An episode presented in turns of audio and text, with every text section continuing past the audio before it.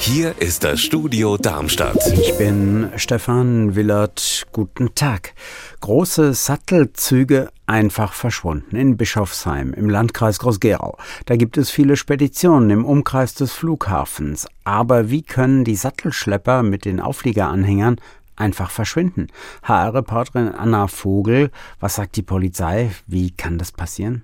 Die Sattelzüge standen in Bischofsheim im Industriegebiet. Zuerst ist aufgefallen, dass ein kompletter Sattelzug vollbeladen mit Leergut fehlt, insgesamt rund 150.000 Euro wert. Der wurde vermutlich in der Nacht von Samstag auf Sonntag geklaut, so die Polizei. Und heute Morgen hat noch ein Fahrer gemeldet, dass sein Sattelzug spurlos verschwunden ist. Den hatte er am Freitag in derselben Straße abgestellt. Auch hier liegt der Schaden bei rund 100.000 Euro. Im Sommer ist ein 14 Jahre alter Schüler der Hessenwaldschule in Weiterstadt bei Darmstadt angezeigt worden. Er soll eine Mitschülerin vergewaltigt haben. Der Vater der 15-Jährigen hatte den beschuldigten Jugendlichen sogar im Internet öffentlich als Vergewaltiger angeprangert. Die Staatsanwaltschaft in Darmstadt hat jetzt die Ermittlungen gegen den 14-Jährigen aber eingestellt. HR-Reporter Raphael Stübig, ist da also ein unschuldiger Schüler angeprangert worden?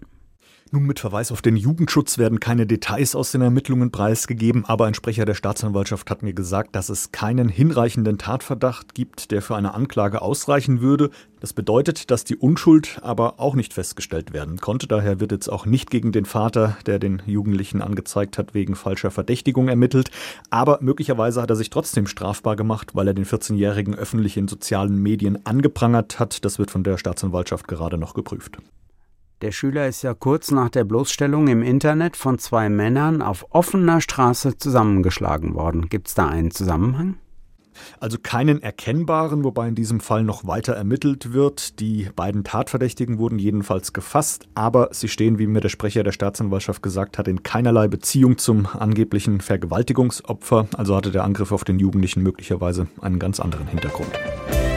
Unser Wetter in Rhein-Main und Südhessen. Feucht ist es in Südhessen Nieselregen, zeitweise sogar Klettegefahr. Die Temperatur in Wiesbaden derzeit bei 4 Grad.